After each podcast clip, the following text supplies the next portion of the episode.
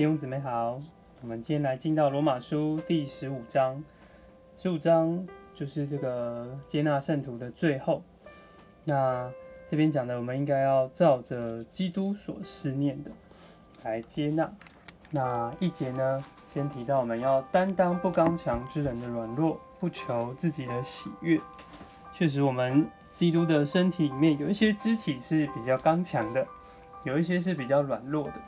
那刚强的肢体呢，比较有精力，就应该要背起自己的十字架，不求自己的喜悦，那是他得益处能够被建造。因为我们有个榜样，就是基督，基督也不求自己的喜悦，反而我们要像五节这里所提的，照着基督耶稣彼此思念相同的事，使我们同心合意，荣耀我们主耶稣基督的神与父。所以。这重点还是讲到要使我们能够同心合意。那这样同心合意，照着基督呢，就叫我们能够，呃，真的成为接纳，然后被建造在一起的信徒。尤其是对当时这个外邦人、犹太人有许多不同的冲突来说，更是如此。所以我们要思念基督耶稣所思念的。在十二节讲有耶西的根。要兴起来治理外邦的外邦人都要寄望于他。虽然这个基督是耶西所生，诶，他是犹太人，但是他也是外邦人的治理者。所以在这里就看见，这实在是耶稣的心愿，盼望犹太外邦二者再没有这个区别，够彼此的接纳。那从十四节开始呢，就进到罗马书的开始，他的结语。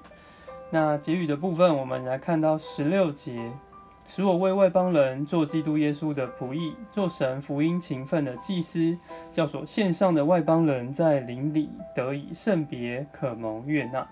我们看见保罗他所做的，其实就是一个仆役的工作。他这样的祭司呢，就是将人献给神作为祭物，是吧？他在这里实在是神福音勤奋的祭司，然后。我们来看见二十节是他传福音的志向，他立定志向，不在基督的名被称过的地方传福音，免得建造在别人的根基上。谢主，他实在在这里是不为着所有的艰难。我们知道从零开始是最难的，那里什么都没有的时候，但保罗宁可到那样的地方来传福音，所以看见他的心智是非常的刚强。盼望这里成为我们的榜样。那在二十五节到三十三节呢，看见外邦与犹太圣徒他们是有一些交通的。外邦人既然分享犹太人属灵的事物，也来供给他们肉身之物，所以看见这里就有一个彼此相爱的光景。在罗马书的最后，我们看见圣徒们在这里彼此有交通，有一个彰显同心合意的教会生活。你们。那我们可以用第一节来祷告：主啊，主耶稣，使我们能够照着基督，担当不刚强之人的软弱，不求自己的喜悦。